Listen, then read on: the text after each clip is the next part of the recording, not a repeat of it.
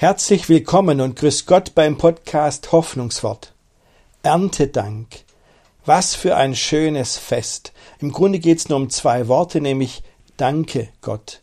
Wir danken unserem Schöpfer dafür, dass er uns das alles schenkt, was wir in unserem Leben brauchen. Im Vater unser haben wir da ein Gegenstück. Da bitten wir, unser tägliches Brot gib uns heute. Und für das tägliche Brot sagen wir am Erntedank dann Danke. Aber was ist das tägliche Brot genau? Was ist damit gemeint? Und weshalb können wir an Erntedank eigentlich heilfroh sein? Darum geht's in dieser Predigt. Ich wünsche Ihnen viel Freude beim Zuhören.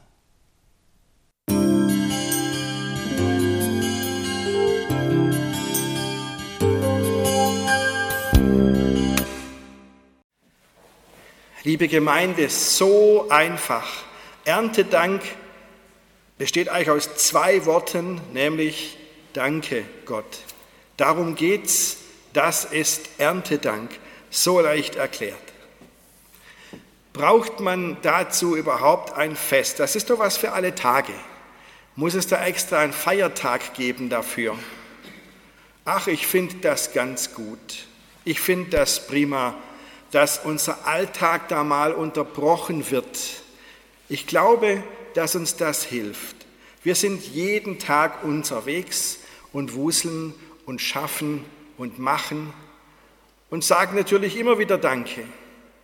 Aber es ist gut, mal den Alltag zu unterbrechen und zu sagen, Gott, heute bist du dran und heute nehme ich mir bewusst Zeit und führe mir es wieder mal vor Augen, dir Danke zu sagen für das, was du uns alles schenkst das finde ich mal ganz entspannt.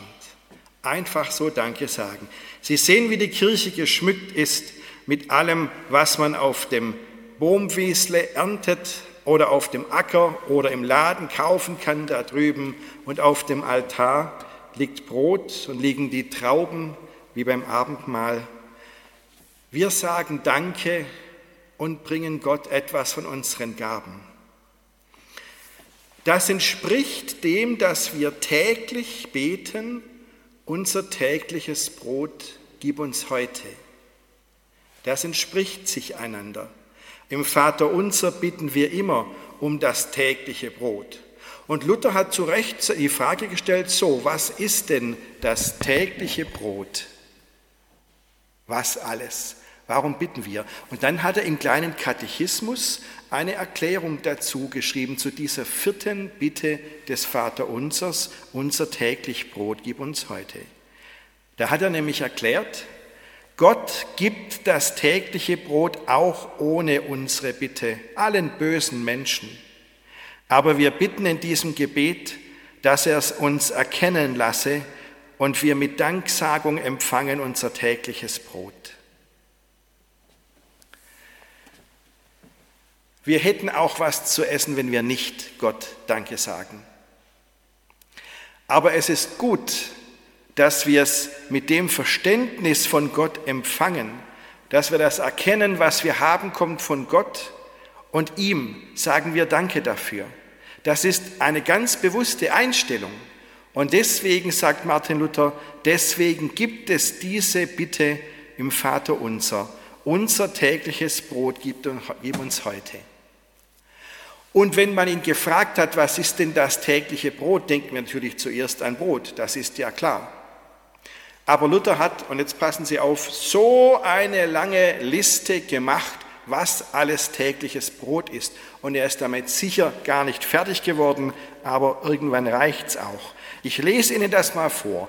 Was heißt denn tägliches Brot? Hat eigentlich jemand von Ihnen den kleinen Katechismus auswendig lernen müssen? Oho, Einige sind das. Gut, aber ich lese es trotzdem vor. Also, was heißt denn tägliches Brot?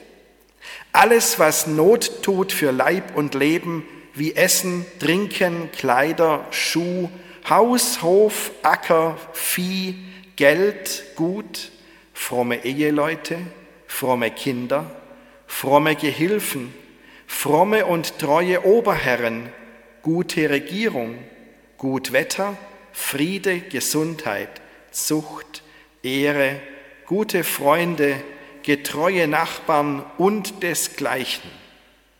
Und desgleichen heißt, die Liste könnte man wirklich noch lang machen.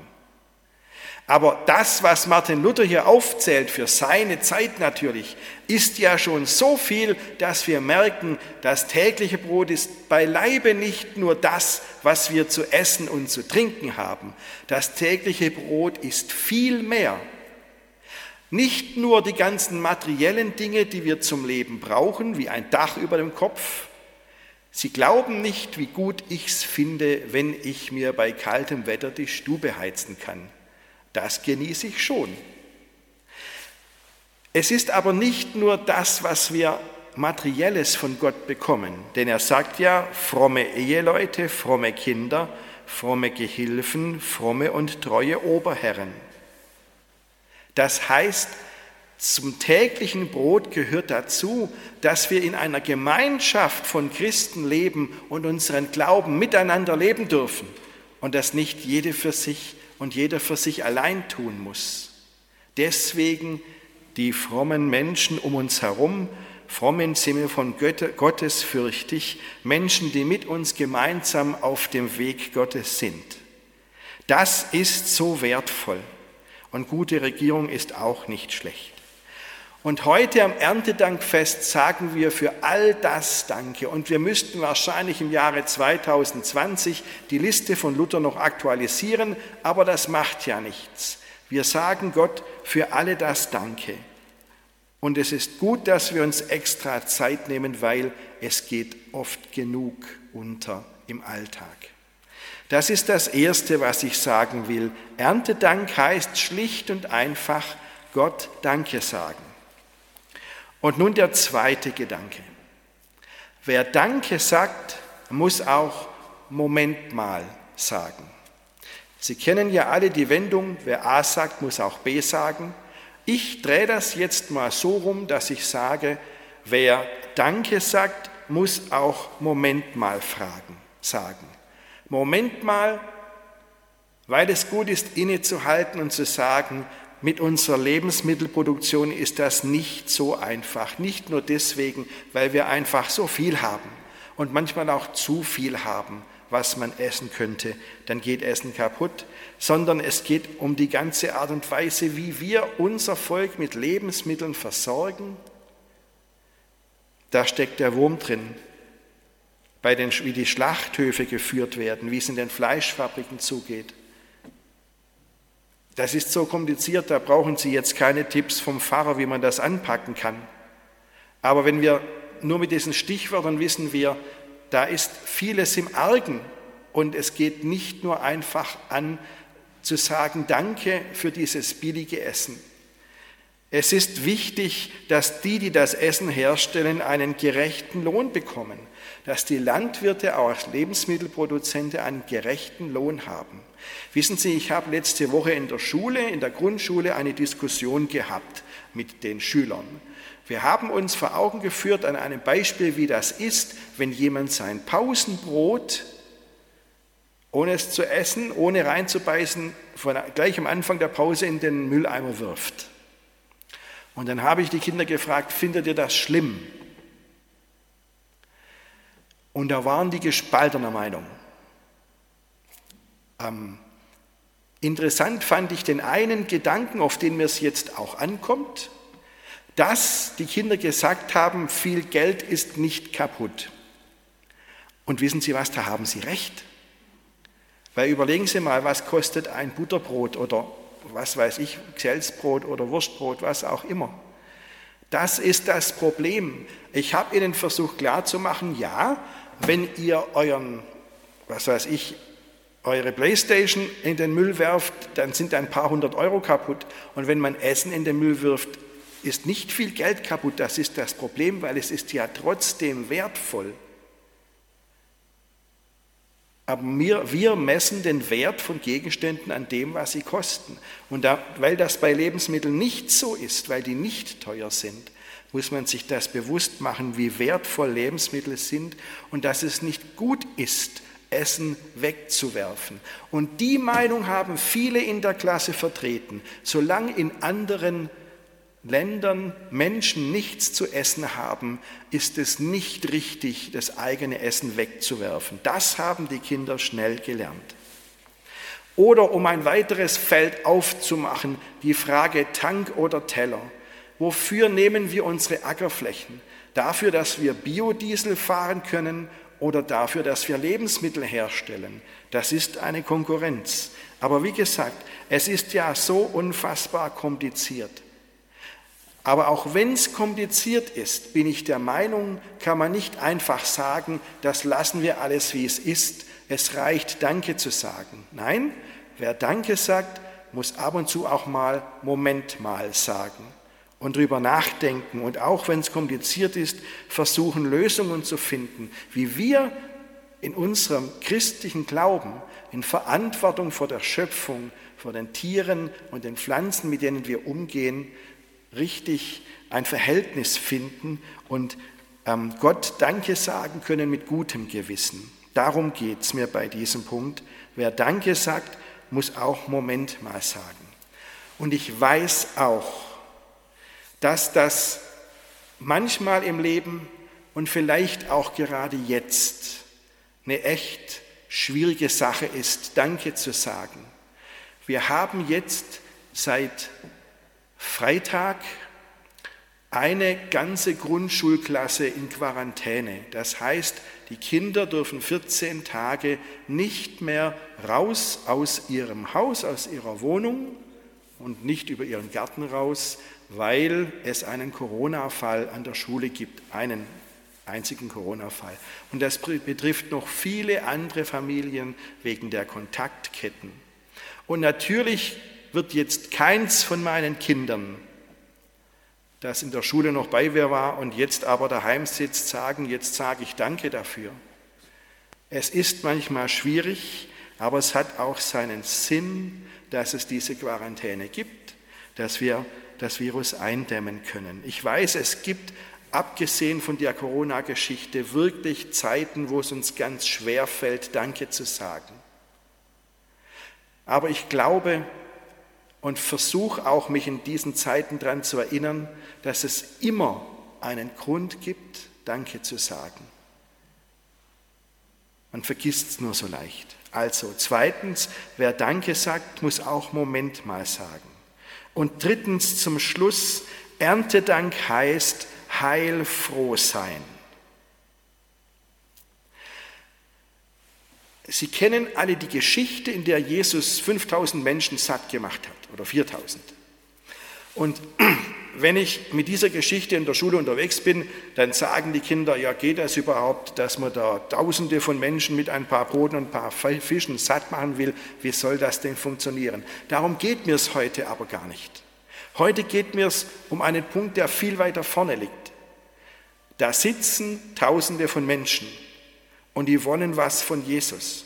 Es war ja nicht so, dass da eine große Party im Gang war und Jesus kam mit seinen Jüngern zufällig rein und dann waren sie halt dabei. So war es nicht. Die ganzen Leute, die da saßen, die sind wegen Jesus gekommen. Die wollten was von Jesus hören.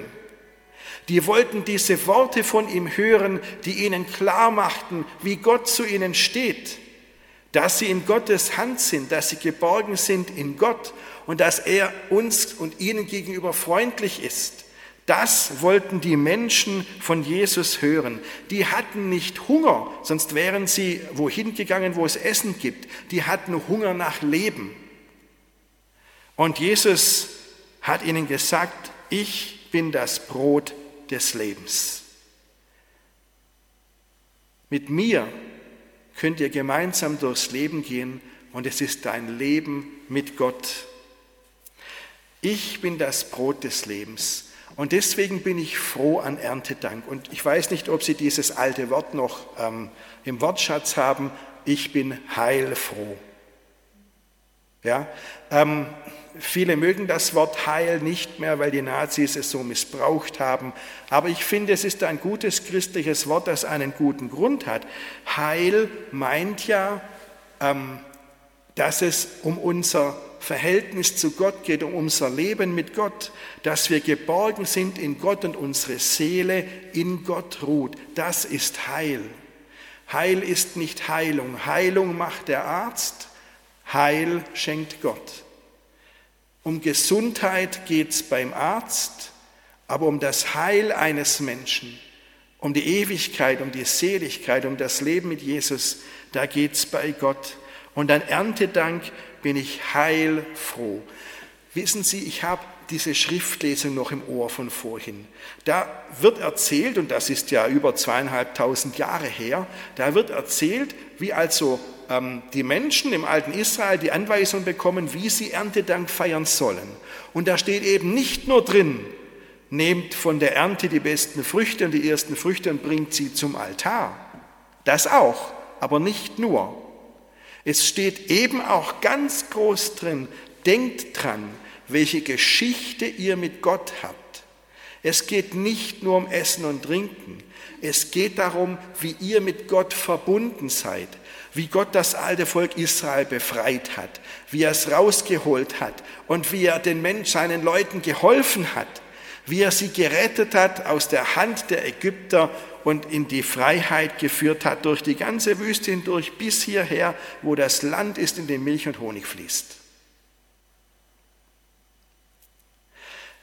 Ich weiß nicht, ob wir Ähnliches machen könnten und sollten, dass wir zu Erntedank unsere Sachen bringen und sagen, und meine Vorfahren haben vor 200 Jahren auch schon in Hildritzhausen gewohnt.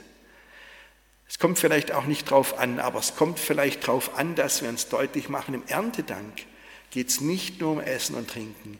Es geht um Jesus, das Brot des Lebens. Es geht um unser Heil. Und das bekommen wir von Gott weil Gott auch uns befreit, weil er auch uns führt und weil er uns begleitet und weil unsere Seele in Gott Ruhe findet. Und deswegen sage ich nicht einfach Danke Gott, sondern ich sage Gott, ich bin heilfroh, dass ich bei dir sein darf. Ernte Dank. Amen.